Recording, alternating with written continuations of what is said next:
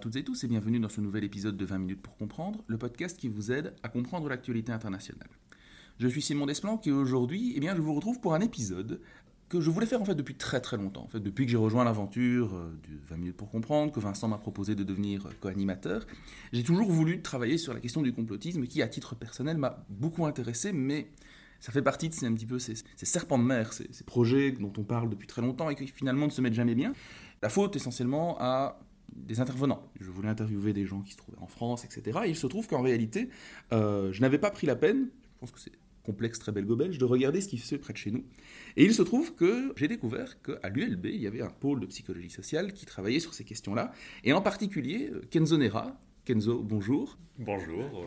Tu es euh, docteur en psychologie sociale de l'ULB. Peux-tu dire rapidement sur quoi tu as travaillé, quels étaient tes sujets d'intérêt et comment tu en es venu à t'intéresser au complotisme avant de commencer? Alors, euh, comment j'en suis venu à m'intéresser au complotisme tout d'abord euh, bah, Comme beaucoup de gens, en fait. Moi-même, j'ai été intéressé, attiré par cette théorie quand j'étais adolescent, donc ça avait laissé une marque, dans ma mémoire je, regardais les documentaires sur les attentats du 11 septembre. Ces documentaires un petit peu. On tous vus, je pense. Extrêmement cheap, où ils font, des origamis avec les billets et tout. Et j'avais 15 ans et j'étais genre, waouh, punaise, ce truc de fou.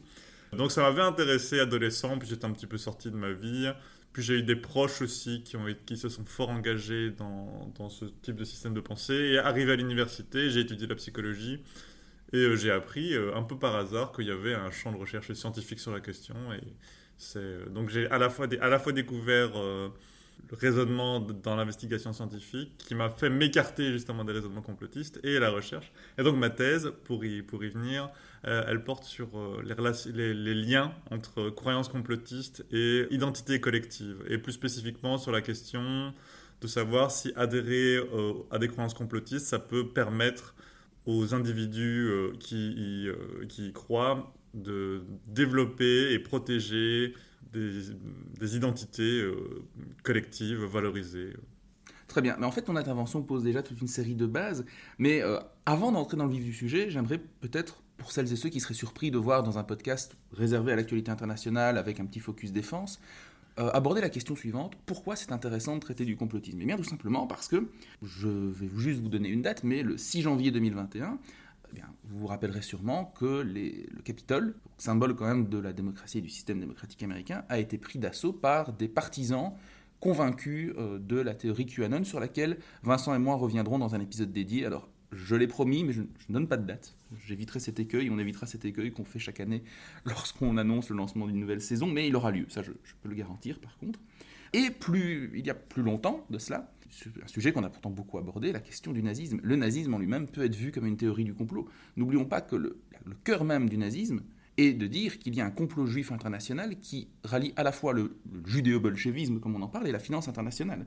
L'idée que Wall Street et Moscou sont en réalité alignés sur un même programme, on en a d'ailleurs parlé de manière un peu plus approfondie dans le cadre du podcast sur la géopolitique des extrêmes droites avec Stéphane François, il y a ici un véritable discours conspirationniste qui propose une vision du monde et un discours alternatif basé sur une interprétation totalement erronée des faits.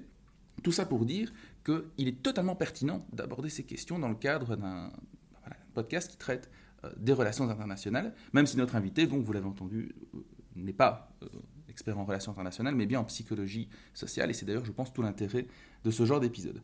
Mais donc, du coup, je viens d'aborder la question du nazisme, Kenzo. Avant d'aborder la question vraiment de la définition, j'aimerais te poser une question de but en blanc. Euh, je pense que c'est en 2017 que le mot fake news est devenu mot de l'année. Est-ce que pour autant on peut dire que le conspirationnisme est un phénomène nouveau? Hum, ce qu'on peut dire, dire si quelque chose est entièrement nouveau, c'est souvent assez difficile. Bon, ce qu'on peut dire, c'est que les formes de complotisme auxquelles on pense quand on pense au complotisme, le complotisme en ligne, les communautés qui s'agrègent autour d'espèces d'enquêtes collectives où on cherche des anomalies dans les versions officielles, ça c'est quelque chose de relativement récent, tout simplement parce que bah, ça ne pouvait pas exister avant l'existence des forums de discussion, etc. Néanmoins, euh, bah, tu, l'as rappelé, le, complotisme, le raisonnement complotiste, l'idée l'idée qu'on a affaire à un ennemi qui œuvre en souterrain pour nous nuire, etc., bah, c'est quelque chose qui est aussi, enfin, qui, qui est aussi vieux que l'humanité en toute vraisemblance. Tu as donné l'exemple du nazisme, mais de façon générale, les régimes autoritaires usent énormément, depuis toujours, de rhétorique complotiste pour à la fois justifier, par exemple, des purges à l'intérieur des partis, etc., ou alors euh, identifier des ennemis extérieurs. Donc, euh, de façon générale, pour identifier des ennemis intérieurs et extérieurs au groupe, l'accusation de complot, c'est quelque chose d'aussi vieux que le monde. Ça pose aussi en fait euh, la question de la posture par rapport à cet objet de recherche, parce que concomitamment à ce regain d'intérêt sur le complotisme, qui donc, en grosso modo, dans le temps médiatique, pour le dater à 2016, à la campagne de Trump, il y a quand même pas mal de critiques qui se font entendre en disant que finalement, le complotisme ne serait pas une si mauvaise chose. Et on sent que c'est un objet qui est politiquement très sensible. Est-ce que tu peux peut-être expliquer les, différentes, euh, différents partis pris à cet égard? Alors, euh, avant d'identifier des partis pris, je pense qu'une approche intéressante de la chose, c'est d'identifier un petit peu ce qui, à mes yeux, et je pense aux yeux de beaucoup de chercheurs sur la question, de chercheurs et chercheuses sur la question. Soyons euh, Oui, tout à fait. En plus, il y a énormément de femmes qui, qui, ont un travail extrêmement important dans le champ, donc ça me paraît important de le préciser. Donc, plutôt identifier deux écueils qui sont un petit peu deux écueils euh, opposés, mais qui quelque part euh, sont tout autant erronés l'un que l'autre. Le premier, le, premier écueil, c'est de faire du complotisme un problème vraiment de rationalité individuelle et de se dire, de réduire ça finalement à de la paranoïa, à des, à des biais de raisonnement, etc. Les, biais de raisonnement peuvent expliquer euh, une partie de l'attrait de ces récits-là, mais c'est vraiment une toute toute petite partie de l'histoire. Euh, donc c'est vraiment quelque chose qu'il faut rappeler. Le complotisme, ce n'est pas une affaire d'idiots, c'est pas une affaire de personnes euh, moins intelligentes, etc. Les, données suggèrent peut-être un très léger un lien entre le niveau d'éducation et euh, l'adhésion. Et l'adhésion au tiré du complot, mais il y a des explications, il y a toutes sortes d'explications et qui n'est pas forcément celle justement du, de, du niveau d'instruction en tant que tel. Ça peut être un facteur indirect. Ouais, ça peut être un, facteur indirect. Euh, donc ça c'est donc euh, le premier écueil à éviter, c'est celui on va dire de la pathologisation à l'excès du complotisme. Qui est donc là classiquement un reproche que les gens plutôt de sensibilité de gauche font à ceux qui étudient uniquement le le, phénomène du complotisme à l'aune de ces biais en disant c'est une approche ultra-individualiste, vous ne considérez que les individus et pas le système dans lequel ils évoluent. Oui, ça c'est une, une des manifestations de ce ce biais, euh, je dirais, euh, mais qu'on trouve aussi, en, fait, euh, qu'on trouve aussi à, à, droite, dans le sens où c'est aussi des gens à droite qui vont dire, mais non, c'est pas une question. eux, ils pourront aussi faire de ça une question de individuelle, mais ils, vont, ils, diront peut-être que je sais pas moi que les complotistes, c'est justement des gens qui sont plus intelligents que la moyenne, etc. Et justement, eux, ils dénonceront le fait qu'on dénonce les complotistes comme des gens irrationnels. Après, il n'y aura pas tout justement cette, cette grille d'analyse de gauche en termes de structure, de rapport, de pouvoir, etc. Mais euh, c'est aussi un biais qu'on peut trouver à droite pour d'autres raisons. Euh, et donc de l'autre côté du spectre Et de l'autre côté du spectre, euh, il y a, je dirais, enfin ce que j'ai appelé dans certaines, certaines de mes interventions, une espèce de vision romantique du complotisme où on, on va avoir une approche très, on va dire, relativiste de, de, la valeur, de la valeur des, des, théories du complot en tant que telles. Et c'est une approche qui va dire oui, mais finalement, la théorie du complot, c'est juste, c'est finalement ce qui est rejeté par le pouvoir et adhérer à une théorie du complot. La seule différence entre quelqu'un qui adhère et quelqu'un qui n'adhère pas, c'est qu'il y a un des, un des deux, une de ces deux personnes qui s'oppose au pouvoir en place. Et que finalement, la seule chose qui distinguerait une théorie du complot d'une non-théorie du complot, si je puis dire, c'est ce rapport à l'autorité euh, euh, scientifique, mais donc du coup à l'autorité politique, etc. Donc c'est typiquement des discours, pour le coup, qu'on retrouve, euh, il me semble, oui, assez bien, assez bien à gauche, cette idée que finalement, le complotisme, ce serait une espèce de porte d'entrée vers davantage d'émancipation, d'esprit critique, de remise en cause du pouvoir en place, etc le problème avec cette posture, c'est d'une part négliger ce qu'on a dit tout à l'heure, que le raisonnement complotiste, en réalité, il peut très rapidement euh, se mettre au service du pouvoir, étant donné que la façon de mettre en accusation certains groupes, etc., on voit, on voit bien dans, énormément de régimes politiques et par le biais d'énormément de figures, euh, de, figures politiques saillantes, que euh, le complotisme, ça peut tout à fait être recyclé par le pouvoir, et quand c'est recyclé par le pouvoir, ça peut l'être de façon assez dramatique. Euh, donc voilà, ça c'est un petit peu les deux écueils. D'un côté, un écueil euh, qui fait du complotisme une espèce de chose terrible, qui serait avant tout l'expression de l'irrationalité, presque d'une pathologie, euh, d'une pathologie de l'esprit, et de l'autre côté, une vision romantique qui fait du, complotisme une espèce de... L'arme des opprimés. exactement, l'arme des opprimés, la contestation du pouvoir, etc. Donc je pense que c'est entre, ces deux, entre ces deux extrêmes qu'il faut essayer de, trouver une, une, position. Et à nouveau, ton intervention pose des questions très intéressantes, notamment sur les les, mécanismes à la fois cognitifs, mais aussi toute la dimension sociétale. Et c'est autant de dimensions qu'on va aborder, mais avant tout, du coup, c'est quoi le complotisme et en quoi se distinguerait-il d'une théorie du complot? Parce qu'on sent qu'en fait, c'est des termes qu'on utilise parfois de manière interchangeable, mais il y a quand même une réalité scientifique derrière qui importe de, de cerner et de définir au mieux. Alors, la, question de la définition de ce que c'est qu'une théorie du complot, c'est la première chose à dire, c'est que c'est une question qui n'est pas encore, euh, qui n'est pas encore euh, réglée. Et on pourrait presque dire que c'est une question qui n'est pas, enfin, qui est impossible à régler de façon définitive parce que c'est, comme on l'a dit, c'est un terme qui est, qui est connoté, c'est quelque chose qui est chargé péjorativement, etc. Et c'est finalement une, une problématique qu'on peut aborder à travers plein de prismes différents.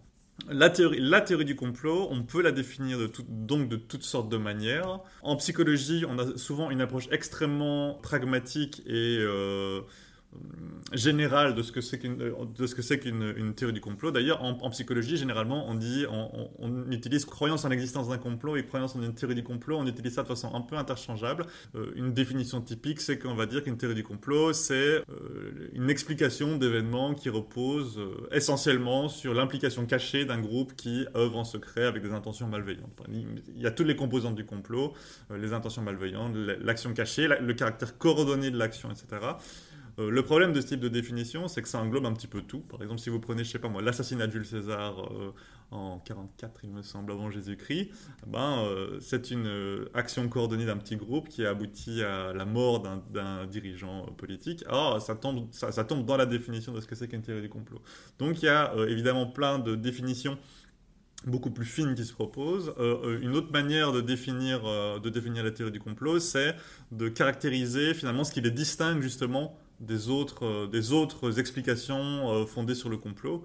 Euh, un exemple que j'aime bien, c'est l'idée que c'est définir la théorie du complot comme une accusation de complot, mais qui finalement se construit essentiellement en opposition à une euh, version euh, qui va dire qui est soit euh, admise par les autorités, soit qui est, qui, est évidente au bon sens. par exemple, il y a une explication triviale à quelque chose, on va chercher quelque chose de plus complexe et, et néfaste derrière. Et elle se une théorie du complot, ça se construit contre. ce sont des explications qui seraient par essence alternatives et qui se construiraient souvent davantage en pointant du doigt des anomalies dans la version officielle, entre guillemets, ou dans la version en tout cas acceptée euh, des, événements. Et la théorie du complot se construira en disant oui, mais vous voyez, la, version officielle ne tient pas debout. On va mettre en évidence, voilà, dans telle photo, dans telle vidéo, dans l'interview de telle personne, eh ben, les éléments ne concordent pas. Et ces différents éléments qui ne concordent pas vont être quelque part mis en cohérence avec l'hypothèse d'un complot. Ça, c'est une façon de définir ce que c'est qu'une théorie du complot. Mais de façon générale, une théorie du complot, généralement, on va parler de quelque chose de relativement le plus souvent en tout cas de relativement spécifique. Ça portera soit sur un événement particulier, sur un sujet particulier, parce que les théories du complot, c'est aussi un problème avec certaines définitions, ça porte pas forcément sur un événement. Euh, Il y a une typologie sur laquelle on pourra revenir tout à l'heure, effectivement, le typologie, complot d'événements ou complot système, et on voit que certains, oui. Wagner et Guerre, hein, je pense, font le, voilà, disent que le, complotisme, c'est le passage d'une théorie du complot sur un événement précis à l'idée de voir des complots partout. Oui, ça on y reviendra. Euh, euh, mais donc oui, une théorie du complot, typiquement, bah, euh, ça portera sur un sujet, le changement climatique, ça peut aussi porter sur un groupe social, justement. Certains, certaines théories du complot sont des stéréotypes, par exemple sur les juifs. exemple, c'est peut-être l'exemple le plus paradigmatique, en tout cas historiquement un des exemples les plus signifiants de théorie du complot. Par contre, quand on parle de complotisme, on parle là aussi de quelque chose qui n'est pas encore clairement euh, identifié de façon consensuelle dans la recherche, mais on parle plutôt d'une tendance générale à croire aux théories du complot, parce que ce qu'on observe empiriquement dans la recherche, c'est que le fait d'adhérer à une théorie du complot, généralement, ça ne fait pas que mécaniquement vous adhérez à toutes les autres théories du complot, mais ça, statistiquement, vous aurez davantage tendance, mais genre vraiment davantage tendance, à ne serait-ce qu'accorder du crédit mhm. aux, autres, euh, aux, autres théories du complot dont on vous demandera de juger la, crédibilité. C'est un peu la mécanique du pied dans la porte, quelque part, ou euh, l'analogie que Gérald Bronner reprend parfois de, l'escalier. Donc c'est-à-dire que la première marche est très peu, dans, les mécanismes d'embrigadement, dans les dynamiques sectaires, ce qui est quelque chose qu'il a étudié à la base, je pense, Bronner, c'est de dire que le premier pas est peu coûteux et, au fur et à mesure, vous en arrivez à croire à des choses irrationnelles au demeurant vu de l'extérieur, mais qui font sens parce que vous avez pris ce premier pas qui était très léger à faire. Lui, il avait pris l'exemple d'un, je pense, sur un campus de club de yoga, de cours de yoga gratuits. Et à la fin, les gens, les, gens qui étaient restés, qui avaient franchi toutes ces, toutes ces marches, on était venus à croire que le groupe pouvait faire d'éviter des éléphants, si je bon Oui, c'est ça, oui, tout à fait. De l'extérieur, ça paraît idiot, mais en réalité, ça répond à une logique d'embrigadement que tout le monde ne suit pas. Et comme tu dis, c'est pas mécanique, c'est progressif. Il y a des gens qui abandonnent à un moment donné, mais on observe effectivement qu'une fois que vous croyez, par exemple, dans des pseudosciences diverses et variées, et je tire ici à boulet rouge sur l'homéopathie à dessein, euh, vous, êtes plus susceptible de croire par exemple à des choses un peu ésotériques, croyances aux fantômes, médecine douce, etc., autres que l'homéopathie, et ainsi de suite, et ainsi de suite.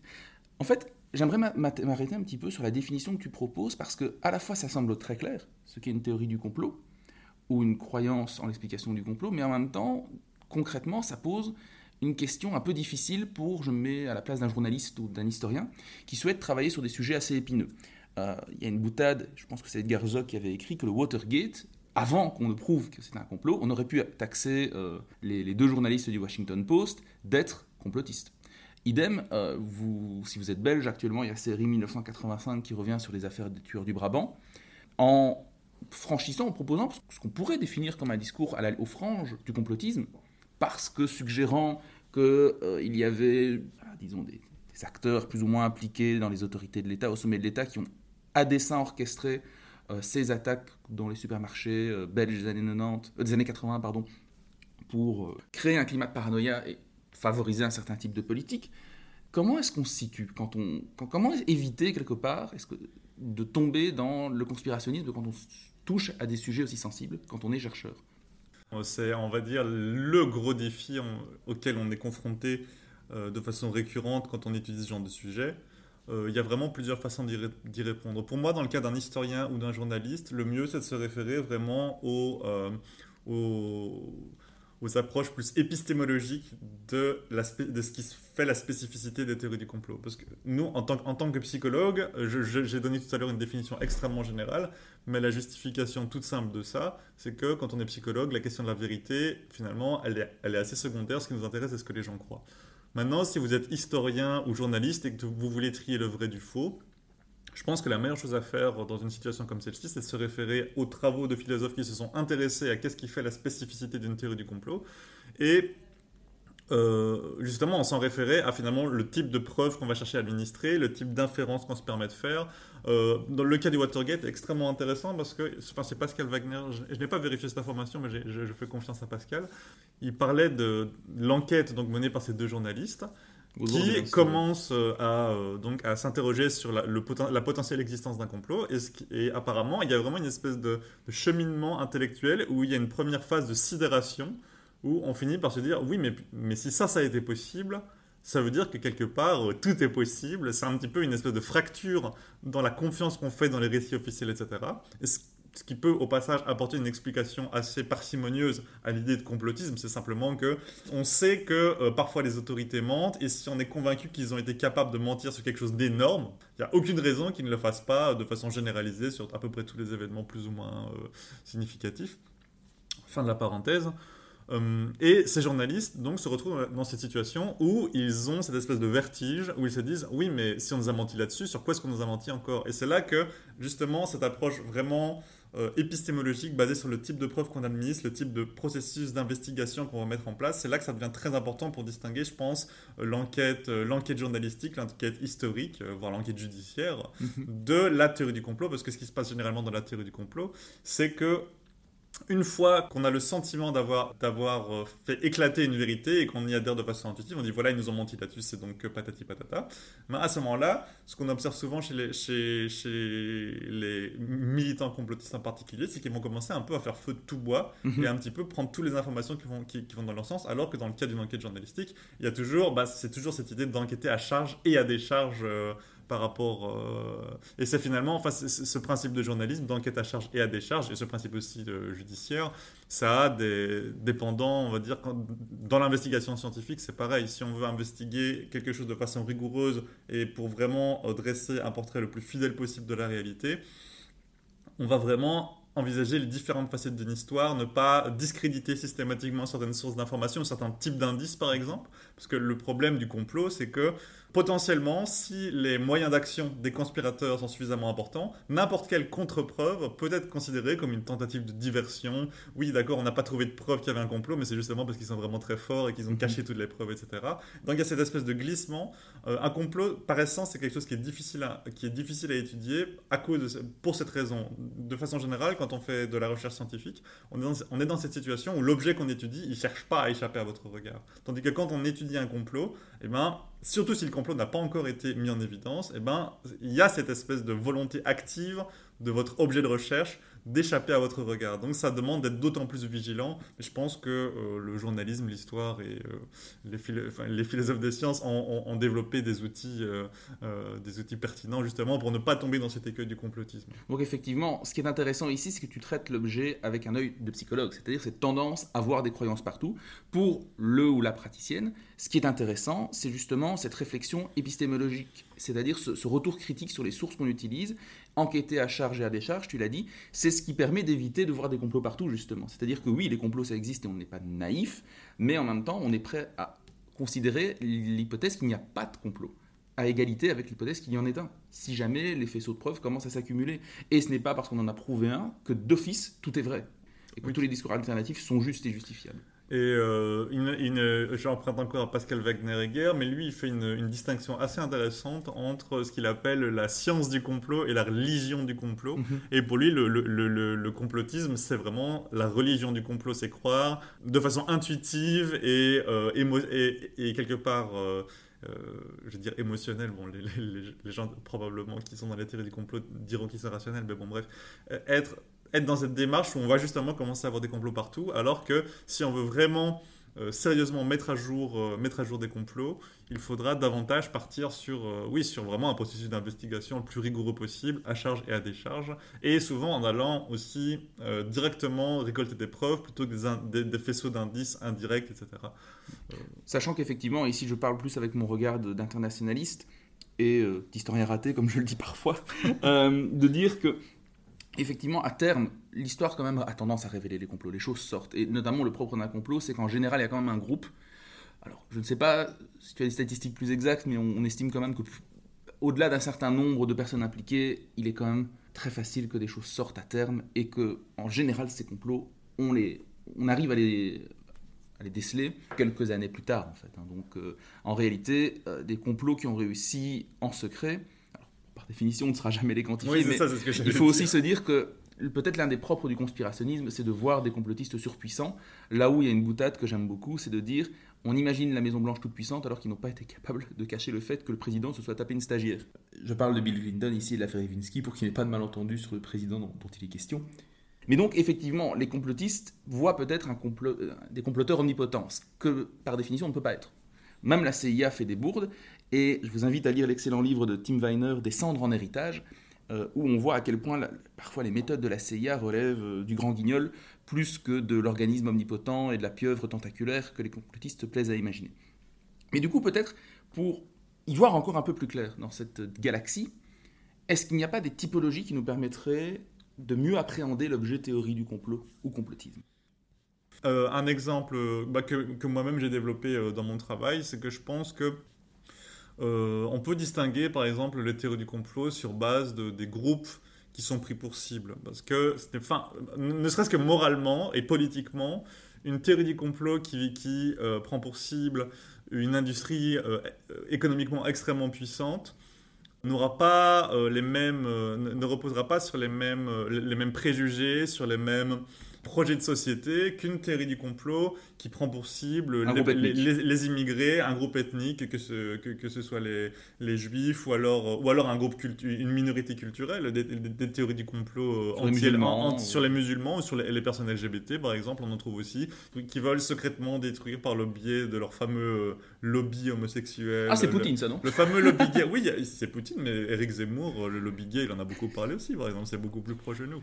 Alors les auditeurs euh, ne le voient pas, mais je suis en train de vraiment oui, et, euh, et, ça, ça, et ce type de théorie du complot, de, théorie du complot là, elles viennent moins spontanément à l'esprit parce que quand on parle de théorie du complot, on pense justement Big Pharma, Bill Gates, George Soros, etc.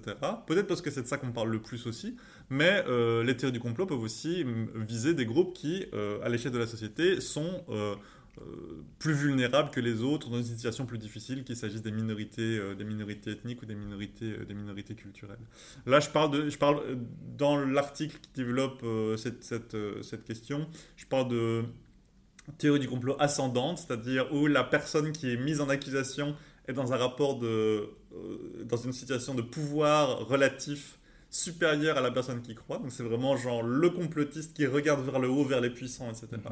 et le complotisme descendant qui lui va viser des, qui va, va souvent viser des groupes qui ont une situation, qui sont désavantagés du point de vue de la symétrie de pouvoir par rapport à la personne qui croit. C'est une, c'est une, c'est une distinction qui a, qui, a, qui a plein de limites, mais je pense que c'est, quand même utile de garder à l'esprit, ne, euh, ne serait-ce que le fait qu'une théorie du complot ne vise pas forcément les puissants, etc.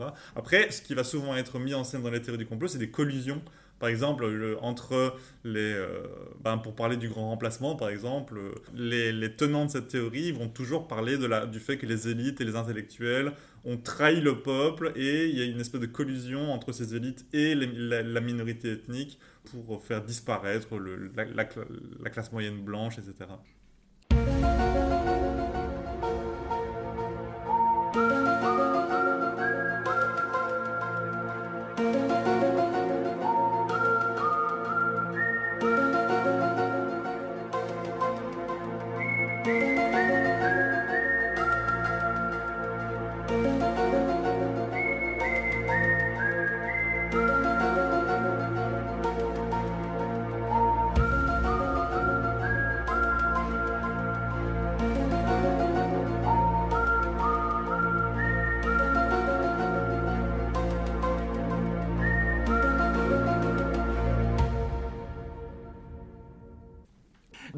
Intéressant parce qu'on voit aussi dans ta typologie qu'implicitement, il y a des théories du complot qui vont être plus mobilisées par l'extrême gauche et d'autres plus par l'extrême droite. Mais donc maintenant qu'on a un peu passé en revue l'objet euh, très complexe qu'est le complotisme et que sont les théories du complot, on va passer en revue d'abord les facteurs psychologiques au niveau individuel qui donc peuvent motiver la croyance aux théories du complot. Alors, il ne s'agit pas de dire ici, comme tu l'as rappelé au début de l'épisode, que ça explique tout que le d'office, c'est la seule chose qui importe, c'est pourquoi on croit, mais quand même, ces biais jouent un rôle. Quels sont donc ces biais et est-ce que tu peux brièvement les présenter? Alors, dans les il y a vraiment, en fait, on, peut vraiment opérer l'analyse à différents niveaux, comme le fait encore une fois Pascal Wagner, mais comme le font d'autres personnes, euh, d'autres personnes dans le champ. On peut, on peut vraiment partir de l'échelle individuelle avec par exemple les biais, les, certains biais de raisonnement, certaines, certains même, euh, certains même euh, pathologies, euh, certains, certains troubles psychologiques, on va dire. Il y a des vrais paranoïaques par exemple. oui, mais la, la, relation de causalité, c'est plutôt que les personnes paranoïaques sont généralement conspirationnistes. Dans les, les, les, psychiatres, etc., qui prennent en charge des personnes qui ont un trouble paranoïaque, ces personnes sont généralement extrêmement complotistes. Euh, mais l'inverse n'est pas forcément vrai, évidemment. C'est-à-dire qu'en moyenne, les gens qui sont davantage complotistes sont un petit peu plus paranoïaques, mais des formes non cliniques de paranoïaque, c'est mhm. plutôt une espèce de sentiment général euh, de, de, paranoïa, on va dire. Donc les personnes davantage complotistes sont en moyenne un petit peu plus paranoïaques. Bon, ça c'est un résultat très robuste dans la littérature. Euh, la tendance aussi à commettre certaines erreurs de raisonnement, par exemple attribuer de l'intention dans des phénomènes, euh, voir des intentions là où il n'y en a pas nécessairement. Le biais d'intentionnalité. Le, biais d'intentionnalité. On, vous, vous, voyez un événement ou un phénomène naturel et vous allez expliquer ce phénomène naturel euh, avec des termes qui font passer l'idée que ce phénomène naturel, qui en, en enfin, dans, un, dans un mindset scientifique n'a pas d'intention à proprement parler, c'est juste un phénomène naturel, ben vous allez dire, il veut, c'est quelque chose qui veut faire ceci ou cela. Ben, voilà, cette façon d'attribuer une intention à un phénomène collectif euh, complexe et a priori euh, dénué d'intention, c'est des choses qui sont associées avec la croyance aux, théories du complot. Et c'est quelque chose aussi qu'on observe dans les enquêtes, euh, dans les enquêtes par questionnaire quantitatif, donc des relations statistiques entre, entre les, différents, les différents phénomènes, mais c'est aussi quelque chose qu'on observe. Le lien entre biais et croyances complotistes, c'est aussi quelque chose qu'on observe quand on regarde comment sont structurés les arguments. Par exemple, la fameuse confusion entre corrélation, inférer une causalité d'une corrélation. Bon, c'est quelque chose, la confusion entre corrélation et causalité, elle s'explique facilement. C'est que très souvent, dans la vie de tous les jours, ben, quand il y a corrélation, il y a causalité. Il pleut, je mets mon parapluie. Oui, c'est ça. Et si je mets mon parapluie, c'est parce qu'il pleut, donc euh, causalité. Ou alors, euh, je, je, je, je, prends ma main et je la fais voler à toute vitesse vers le visage de quelqu'un qui m'énerve, eh ben, la personne va voler en arrière, avoir la joue toute rouge. C'est une corrélation, mais c'est aussi une causalité, etc. Ce genre de... Désolé pour cet exemple un peu belliqueux. Euh, c'est quelque chose qu'on observe aussi euh, lorsqu'on observe un petit peu la manière dont les argumentaires complotistes se construisent, c'est qu'il y a souvent justement cette mise en lien, c'est quelque chose qui a, été pas mal discuté d'ailleurs euh, par les, auteurs intéressés par ces questions, on met en lien des choses qui, si, l'hypothèse de complot n'est pas là, ces choses n'ont aucun rapport les unes avec les autres. C'est juste qu'on va les mettre en rapport et dire, ok, il y a ça et ça qui s'est passé en même temps. Ce n'est pas une coïncidence, ou alors, je sais pas, le fait que, que pour reprendre un exemple, c'était, c'était quoi encore les, les, attentats de Charlie Hebdo? Est-ce que c'était les rétroviseurs des voitures? Euh, je pensais pas à ça, mais ça, en l'occurrence, c'est aussi une, une- une façon de- d'interpréter comme signifiant quelque chose qui, peut, qui a une explication non intentionnelle. En l'occurrence, Et- le fait que le rétroviseur était aluminium. Oui, c'est ça, et que donc en fonction de, en fonction de, de la lumière, euh, de la lumière qui est projetée dessus, ben, la couleur peut paraître différente. Euh, ben, c'est des choses qu'on observe voilà, dans la manière dont les argumentaires se construisent. Ces biais de raisonnement, ils sont, ils sont souvent observés. Après, la précaution oratoire qu'il faut prendre, c'est qu'on les observe chez, dans les argumentaires complotistes, mais euh, on est aussi davantage euh, euh, vigilant aux argumentaires complotistes. Donc, il ne faut pas oublier que c'est des biais qui sont partagés par l'ensemble de la population et que vraisemblablement, on les retrouve dans toutes sortes, toutes sortes de récits, euh, euh, on va dire, non complotistes, mais ceux-là, on, s'y- on s'y intéresse moins, donc ça nous, ça, ça nous paraît moins euh, manifeste. Oui. C'est d'ailleurs pour ça qu'au niveau de la sphère zététique, donc les, ces, ces- ces personnes qui sur Internet, à partir de 2015-2016, ont commencé à se mobiliser pour la lutte contre les théories du complot, aujourd'hui, l'idée de déceler simplement les biais dans les raisonnements a été largement abandonnée et critiquée par, par eux-mêmes, en fait, en disant c'est une impasse parce que, comme tu viens de le rappeler, ces biais, intentionnalité, biais de confirmation, arguments d'autorité, on les retrouve partout. Euh, chacun les utilise au quotidien, mais c'est juste qu'on on- on a eu tendance à les surinterpréter, les, su- les suranalyser, parce qu'on les retrouve dans les discours complotistes, mais en réalité, ils sont présents partout. Et c'est pour ça que c'est un peu faire fausse route que de, limiter l'étude du conspirationnisme et des, croyances aux théories du complot à la seule adhésion à ces biais, en fait.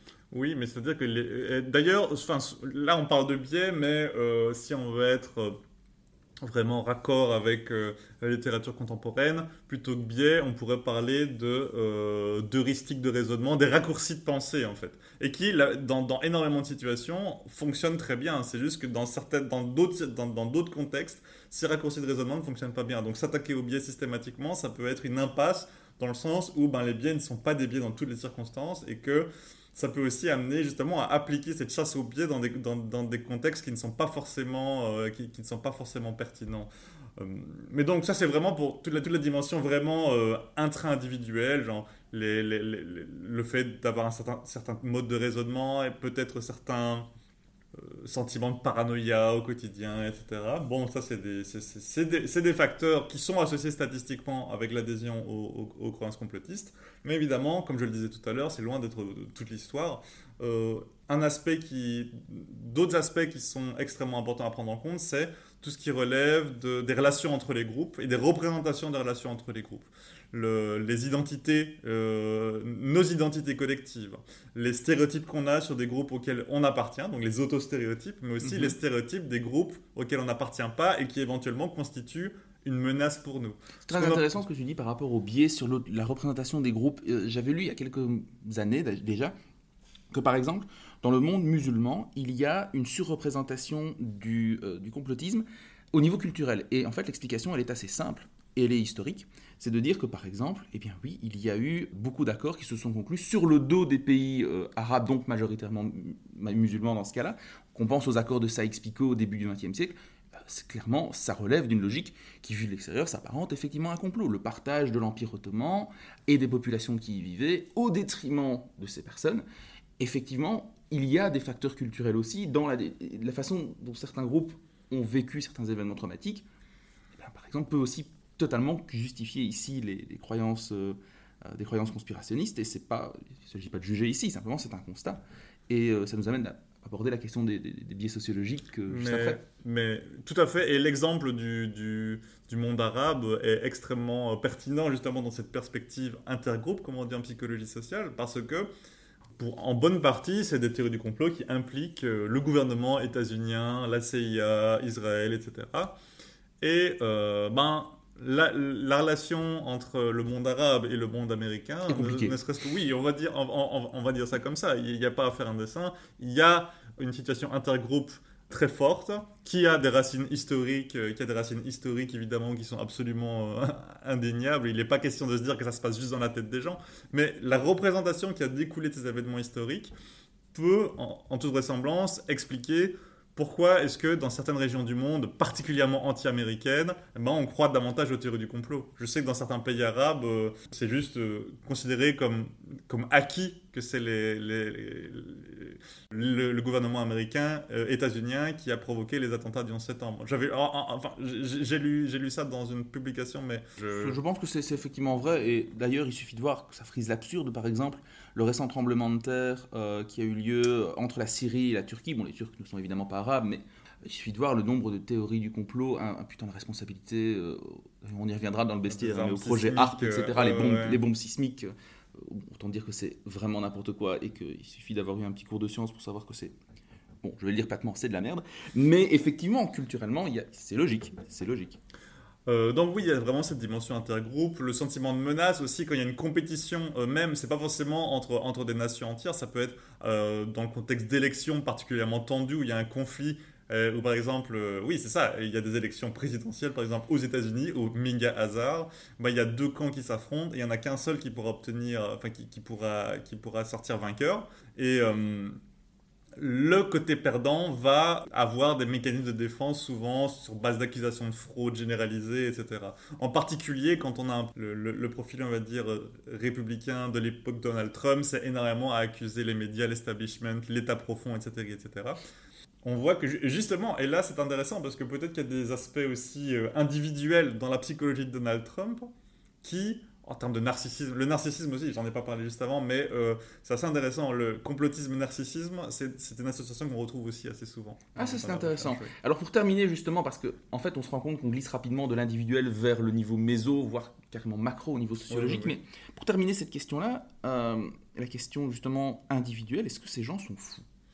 Ah non, après, c'est-à-dire si ces gens sont fous, tout le monde l'est, dans le sens où on entend souvent dans les médias. Il n'existe à peu près personne. Euh, je pense qu'il n'y a personne qui ne trouve pas une théorie du complot au moins un petit peu euh, attrayante. Attrayante et euh, Enfin, oui, je, le dirais comme ça. Si les complotistes sont fous, tout le monde est fou, et du coup, être fou ne veut plus rien dire. Et donc, à une échelle encore plus large, on trouve toute la question, justement, macro, sociopolitique, où là, on va s'interroger justement sur l'impact des inégalités, souvent bien réelles, ou de la, ou la précarité socio-économique de certains groupes, qui, elle aussi, est associée statistiquement à davantage de croyances complotistes. Une société plus inégalitaire, et ça c'est un message extrêmement important, je pense, à faire passer, c'est qu'une société inégalitaire, c'est une société où les gens croient davantage, euh, croient davantage aux théories du complot en moyenne. Euh, une société sans grande surprise, où il y a davantage de corruption, c'est aussi une société où euh, il y aura davantage, euh, où, les gens auront davantage tendance à se référer à ce type de récit. Mais là, tout simplement parce que... Il n'y a pas de fumée sans feu. Mais c'est ça, exactement. On en revient, et on peut lier ça au biais, c'est juste que si les gens ont une représentation de, euh, du, gouvernement qui qui ment, etc., et que cette, cette, cette, représentation a été, à juste titre, validée un grand nombre de fois, eh ben de justement par raccourci de raisonnement, comme je disais, par heuristique, on va se dire, bah voilà, s'ils ont menti sur, sur tout ça et que c'est totalement avéré, je vois pas pourquoi est-ce qu'ils mentiraient pas sur tout le reste. Donc il y a vraiment aussi, oui, ces, ces aspects donc vraiment individuels, après intergroupe, aussi vraiment à l'échelle plutôt euh, ben, de, l'analyse des sociétés, euh, des sociétés en tant que telles, les, inégalités économiques, la manière dont, ce genre de choses se structurent, etc. Alors effectivement, donc on vient de rentrer de plein pied dans cette fois-ci dans une dimension plus macro, on a quitté le niveau individuel. Parmi les autres questions qui ont pas mal fait débat dans la littérature académique, qui posent peut-être des questions de posture de l'académique qui n'est pas neutre hein, politiquement, est-ce qu'il y a un lien entre adhésion à l'extrême gauche, à l'extrême droite, les deux, et théorie du complot? Dans, la recherche, on va dire vraiment à laquelle j'appartiens, je dire la recherche quantitative, on fait passer des enquêtes par questionnaire, on demande aux gens ce qu'ils croient, etc. On mesure toutes sortes de trucs. Ce qui ressort, euh, la tendance qui ressort le plus, euh, le, plus clairement, c'est que en tout cas, en, Europe, aux États-Unis, c'est beaucoup plus juste l'extrême droite. Mhm. Mais en Europe, il y a vraiment cette, euh, cette relation. Si on prend l'orientation politique comme continuum entre gauche et droite, en fait, la relation avec le complotisme, c'est un U asymétrique, dans le sens où il y a davantage de complotismes extrêmes qu'au centre, mais il y a davantage de complotisme à l'extrême droite qu'à l'extrême gauche. C'est-à-dire qu'il y a plus de complotisme aux extrêmes, mais encore plus à l'extrême droite. Peut-être parce que ben souvent les théories du complot qui sont endossées par l'extrême gauche, en tout cas dans de nombreux, pas, pas toutes évidemment, parce que e, effectivement, comme tu dis, il y a euh, le, parti pris des chercheurs qui vont s'intéresser à certaines théories du complot plutôt que d'autres. Mais ce qui s'observe souvent, c'est par exemple les théories du complot anti-élite ou anti-capitaliste. En réalité, c'est pas juste à l'extrême gauche qu'on y croit. À l'extrême droite, euh, elle, a, elle, a, elle, a, souvent aussi cette vision extrêmement euh, négative de la finance internationale, etc. Ils sont pro-capitalistes, mais ils sont pro, pour, pour, un capitalisme. Ça dépend lesquels aussi. Hein. Euh, oui, il y a des gens d'extrême droite qui sont anticapitalistes, c'est paradoxal, mais il ne faut pas réduire la droite à la, à la, question économique, et c'est ça le, la question mais aussi. C'est aussi la, mais la, dans la rhétorique populiste, souvent ils sont pro, pro, pro capitalisme, mais pour le vrai capitalisme, voilà. c'est-à-dire les, les, les, petits entrepreneurs, etc., et pas genre les grands groupes étrangers, etc. Et euh, ce lien entre... C'est le poujadisme en fait. Ça, c'est la définition que tu viens de donner, c'est celle du poujadisme. C'est le premier courant auquel appartenait Jean-Marie Le Pen, par exemple. Cette idée du vrai entrepreneur. Après, c'est une. Donc, voilà, le, le portrait général, c'est un peu plus à l'extrême, euh, plus, aux, plus à l'extrême gauche et l'extrême droite que chez les gens plus modérés. Après, c'est aussi parce qu'ils rejettent davantage, souvent, en tout cas en Europe, c'est parce que souvent ils rejettent davantage le système en place. -hmm. Et aussi plus, euh, plus à l'extrême droite qu'à l'extrême gauche. Après, euh, ça dépend vraiment des endroits. Aux, aux, aux États-Unis, par exemple, si on mesure vraiment le, le, complotisme comme une espèce de variable très générale, genre on se méfie des autorités, des récits officiels, etc., bah là, ce sera beaucoup plus à, à droite qu'à gauche, sans finalement ce petit, cette petite remontée à, euh, à, à gauche. Donc c'est vraiment une, c'est pas une relation en U, c'est une relation euh, linéaire. D'accord. Euh, par contre, il y a certains auteurs qui disent, qui, qui, disent que ça, justement, qui, qui, qui disent, ouais, mais c'est peut-être parce qu'il y a un biais dans la recherche et que les chercheurs sont majoritairement de gauche, et donc ils s'intéressent aux exemples de théorie du complot qui séduisent davantage la droite. Par contre, il y a, des, il y a effectivement des recherches qui, montrent que en fait, ça dépend de l'exemple. Le papier auquel je pense, il prend genre plein, plein, plein d'exemples sur euh, d'autres théories du complot, euh, plus ou moins euh, en raccord avec l'identité républicaine ou, euh, ou, ou, démocrate. Il y a eu des fraudes électorales. Ce, ce, oui. ce qu'il montre, c'est que en réalité, ça dépend vraiment de l'exemple et qu'il y a des théories du complot qu'on trouve davantage à, à, à gauche qu'à droite. Je pense que j'ai déjà dit au micro du podcast, mais ça me rappelle cette fameuse citation de Richard Nixon L'histoire me jugera bien, mais les historiens moins parce qu'ils sont de gauche. Mais ceci est, une autre, ceci est une autre histoire. Et toujours dans les facteurs sociologiques, il y a la question de l'éducation. Alors, on, l'avait mentionné en introduction, de dire euh, il y a une corrélation légère, semble-t-il, entre niveau d'éducation et croyance aux théories du complot. Alors, on n'a jamais utilisé le terme facteur intermédiaire.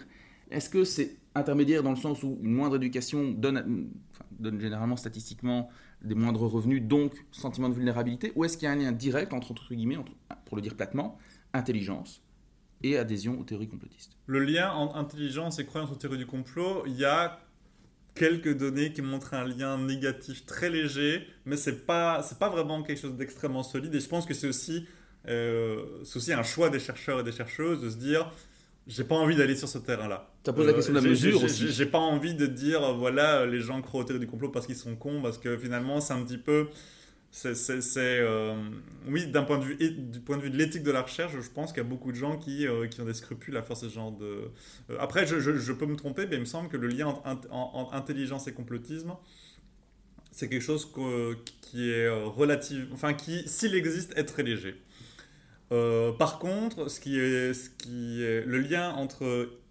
vulnérabilité économique et complotisme, dans énormément de contextes, il est vraiment très fort. Et moi, après, évidemment, c'est aussi mon parti pris, parce que justement, je suis de gauche et tout ça. C'est que quand je vois le lien entre niveau d'éducation et complotisme, moi, je vois plutôt ça comme, euh, comme euh, voilà, c'est exactement comme tu disais. Genre, le niveau d'éducation, c'est un proxy finalement de la situation économique dans laquelle tu, te tu, tu es. Et euh, la situation économique dans laquelle tu es, elle est liée au fait d'adhérer plus ou moins aux théories du complot. Les gens qui, ont, qui, qui, sont particulièrement prospères, ils croient moins. Parce qu'on peut aussi tourner comme ça en disant les gens pauvres, ils croient plus. Moi, ce qu'on peut éventuellement dire, c'est que c'est les gens riches qui croient moins parce que eux, ils ont intérêt quelque part à justifier le système dans lequel ils vivent. Mm. Très bien. Eh bien, merci beaucoup. Je propose donc qu'on qu termine cette, euh, cette longue discussion par une petite balade dans le monde merveilleux du bestiaire complotiste.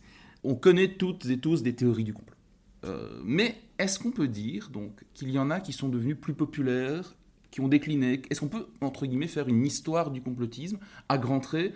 Ça n'est pas ton objet d'étude, mais est-ce que dans les études, par exemple, qui sont, euh, qui sont faites en psychologie, on voit qu'il y a des théories du complot qui sont utilisées comme indicateurs, qui tendent à apparaître, ou au contraire à disparaître?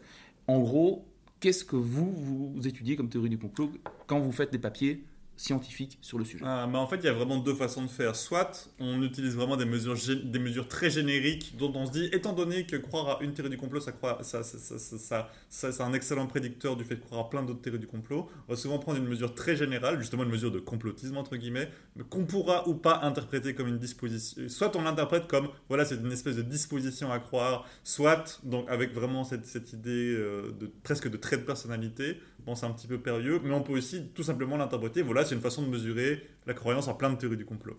ça, ça, permet d'être moins, euh, de, faire des inférences moins fortes. Bref.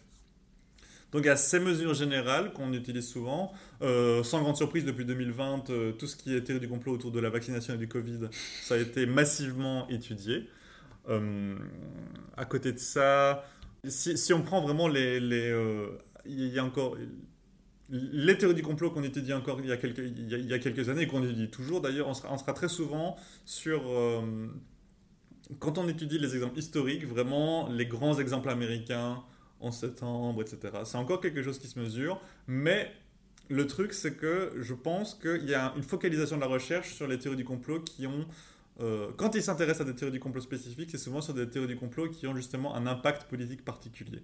Et justement, je parlais des théories du complot autour de la vaccination. Bah, l'impact des théories du complot sur la vaccination, c'est pas, pas directement politique, mais l'impact, on va dire, sur la société de cette théorie du complot, il est clair. C'est pareil pour euh, euh, le complotisme sur le changement climatique, par exemple. Ben ça, c'est un enjeu, c'est un enjeu euh, de civilisation absolument majeur. Donc, on va aussi étudier le, les théories du complot sur, euh, sur, ce genre, sur, ce genre de thématiques. Ceci dit, on pourrait dire que, chaque, les théories du complot, par nature, ont un impact politique. Dans le sens où elles véhiculent tout. Je pense à l'assassinat de Kennedy, par exemple, très clairement, ça dit quelque chose du rapport qu'on entretient avec ce que d'aucuns ont appelé Eisenhower en premier, le complexe militaro-industriel, et donc du rapport qu'on peut avoir avec l'État.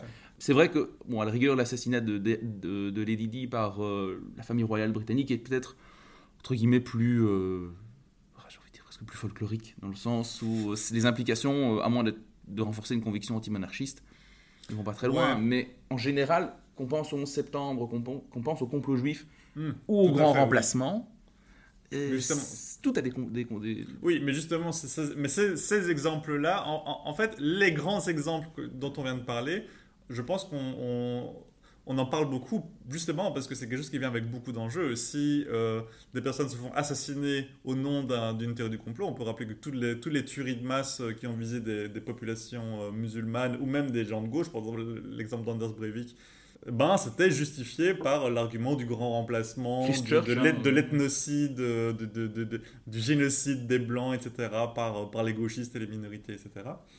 Et euh, donc il y a ces... Euh, oui, ces théories du complot sont étudiées. Après, si on veut... Euh, oui, genre, j'ai l'impression, comme tu dis, que les théories du complot de type assassinat de Kennedy, Lady Di, etc., bah justement, souvent c'est utilisé pour mesurer cette espèce de tendance générale à croire, mais qui souvent, c'est plutôt une tendance à se méfier des récits officiels, et très souvent dans le contexte du monde anglais, américain, européen, etc. Donc en gros, ce serait des, théories qui seraient un peu sorties pour vérifier cette tendance à croire, moins parce qu'elles ont un impact politique direct, parce qu'elles font partie d'un imaginaire mais qui n'a plus de guerre aujourd'hui d'impact, pour ensuite voir s'il y a un, lien entre la croyance, entre ces théories-là, plus folkloriques, plus anciennes, et euh, aujourd'hui ben, la, croyance en euh, je sais pas, le génocide des peuples blancs ou euh, le, génocide par vaccin, par exemple. Oui, mais c'est en fait c'est une, une question assez euh, la question de la popularité des théories du complot, finalement, qu'est-ce qui fait qu'une théorie du complot devient plus populaire, euh, plus populaire que d'autres? Euh, c'est évidemment sujet à interprétation. On peut vraiment, on peut spéculer de façon raisonnable sur le fait que voilà, c'est des théories du complot qui portent sur des événements qui souvent sont des événements majeurs dont tout le monde a entendu parler, donc qui potentiellement intéressent tout le monde, qui mobilisent des représentations euh, par exemple de certains groupes qui sont déjà euh, relativement installés, ça va jouer sur les préjugés que les gens ont, qui sont populaires, etc. Après, justement, ça c'est un petit peu la, surface de l'iceberg, c'est ces théories du complot qui se sont installées au fil des années. Après, si on regarde justement dans des micro-milieux, on trouve beaucoup de micro-théories du complot quelque part qui sont à peu près inconnues de tout le monde et qui, sont, euh, qui peuvent avoir d'ailleurs cette, vision extrêmement ancrée dans les motivations, les préjugés, etc. que les gens ont. Euh, une, euh, une dont je parle parfois, que je trouve intéressante, qui est très très peu connue, qui se retrouve sur des sites, euh, des sites panafricains africaniste, comme Ah, on dit. oui. Donc de nationalisme Africain. africain. Enfin, euh, c'est pas vraiment du nationalisme, c'est du continentalisme. Ouais, c'est le- l'équivalent du panarabisme, mais africain. Quoi. Oui, c'est ça, ok. Disons ça comme ça. Euh, la théorie du complot selon laquelle euh, Ludwig van Beethoven aurait été noir. Oui, oui, Et, oui, tout à euh, fait. et que, en fait, tout, tout ce. Tout ce C'est sur Negro News. Je pense qu'il y a vraiment un, un site qui s'appelle Negro News, non? Mm, Je, je- je ne sais plus, il y a des années que j'ai lu ça, mais c'est très intéressant parce que le narratif, c'est qu'il y avait ce génie absolu de la musique qui était noir et c'était quelque chose que les blancs, qui évidemment étaient, euh, enfin, qui, toujours d'ailleurs ont ce, complexe de supériorité par rapport au reste du monde, ils ne pouvaient pas supporter le fait de, voir un génie euh, africain euh, finalement devenir le plus grand compositeur de son époque et donc ils ont l'ont blanchi pour l'histoire etc et donc ça et, et que évidemment tous les, les médias sont complices etc Bah, ça ça montre que les théories du complot, euh, bah, elle n'est pas très connue chez nous, mais tout simplement parce que je pense que la plupart des gens, enfin, si on disait ça aux gens ici, on serait genre, mais qu'est-ce que c'est que cette histoire? Parce que, Mais quand ça, quand ça va vraiment dans le sens d'un programme politique qui est relativement partagé, que ça va, des, dans, ça va dans le sens des représentations qu'on a de certains groupes, etc., bah, ou alors quand ça porte sur un événement qui est euh, significatif et qui a frappé tout le monde, bah là, ça, ça augmentera la probabilité que ces théories du complot aient du succès et deviennent justement populaires et que ça devienne ces espèces de vieux, euh, ces éléments de pop culture, parce que maintenant c'est vraiment ça, les théories du complot, c'est devenu un, un élément de pop culture. Oui, d'ailleurs, est-ce qu'il y aurait des recherches, on va terminer par là, qui suggéreraient un lien entre, par exemple, la massification, la diffusion de ces théories du complot? Alors, On peut penser à Internet, mais en réalité, les, les plus seniors d'entre vous se rappelleront la série X-Files, qui est d'ailleurs très très bien, avec une tonalité très complotiste, mais de manière générale, est-ce qu'il y a un lien, ou en tout cas des, des- des corrélations qui ont été faites entre la diffusion pignon sur rue de ces théories et une éventuelle augmentation de la croyance, ou c'est décorrélé? C'est le, le problème avec ce, ce genre d'hypothèse, c'est que c'est peut-être corrélé, mais on ne saura jamais dire ce qui cause quoi. Voilà. Dans le sens où, effectivement, euh, le, le succès de X-Files a pu augmenter les croyances complotistes des gens. Parce le que- truc, c'est que peut-être que ce succès vient précisément du fait que les gens avaient déjà ce genre d'intérêt et que les Mhm. scénaristes, ils avaient déjà ce genre d'intérêt. Donc finalement, peut-être que les deux sont, on- on- peuvent euh, avoir l'air d'être de, de se suivre, mais qu'en réalité, c'est déjà une espèce de prédisposition qui était là, qui, qui était déjà là, déjà là avant. En tout cas, la ficelle du complot dans la culture, dans la fiction, euh, que ce soit dans, les films, dans les séries, dans les jeux vidéo, etc. Ben, la ficelle du complot, la ficelle du contrôle absolu du gouvernement, etc. C'est quelque chose qui existe depuis, euh, en fait, extrêmement longtemps. J'ai l'impression que depuis, depuis les, les fictions à la 1984, etc., dans les années, dans les années 40, c'était déjà quelque chose.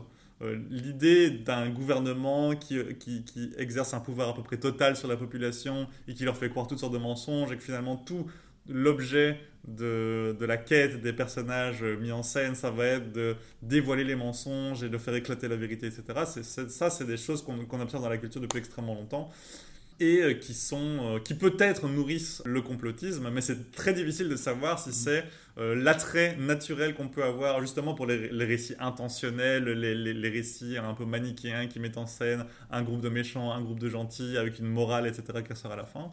L'inconfort qu'on a aussi à, euh, enfin l'insatisfaction qu'il y a à accepter des, des explications purement accidentelles des événements ou alors des explications extrêmement complexes à base de euh, on voulait faire ça, mais en fait il y a eu un truc imprévu qui fait que ce qu'on voulait faire, ça s'est pas fait, mais on a pu rebondir sur ce qui s'est effectivement passé et surfer sur la vague pour quand même nous en tirer. Et souvent, les complots historiques, c'est comme ça que ça se passe. C'est qu'il y a énormément de choses imprévues qui se passent et les gens s'en sortent plus ou moins avec ce qui est imprévu. Ce qui se passe aussi, c'est qu'il y a parfois un accident et les conséquences de, son de cet accident vont être instrumentalisées, etc. Enfin, c'est souvent beaucoup plus compliqué que ça.